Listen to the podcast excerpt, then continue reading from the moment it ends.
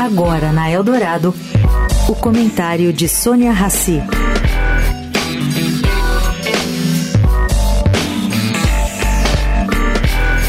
Gente, na semana passada, o Federal Reserve decidiu manter os juros americanos no intervalo entre 5,25% e 5,5% ao ano, o maior patamar desde 2001.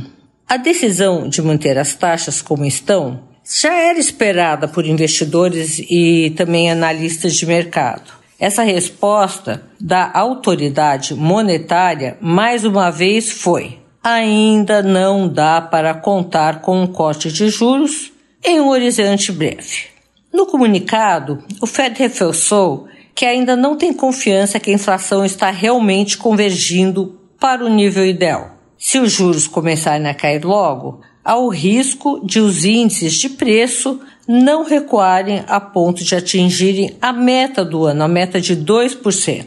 Bom, naturalmente, a postura de Powell e o comunicado do Fed minguaram as expectativas de uma primeira queda dos juros em março. A principal razão para o Fed ainda não ter confiança segundo se ouve no mercado, nessa convergência de preços, é a diferença entre os indicadores de inflação americanos. Por um lado, o índice de preços de gastos com consumo revela uma situação melhor, enquanto outras medidas de inflação estão mais persistentes, como o índice de preços ao consumidor. Sônia Raci, para a Rádio Eldorado.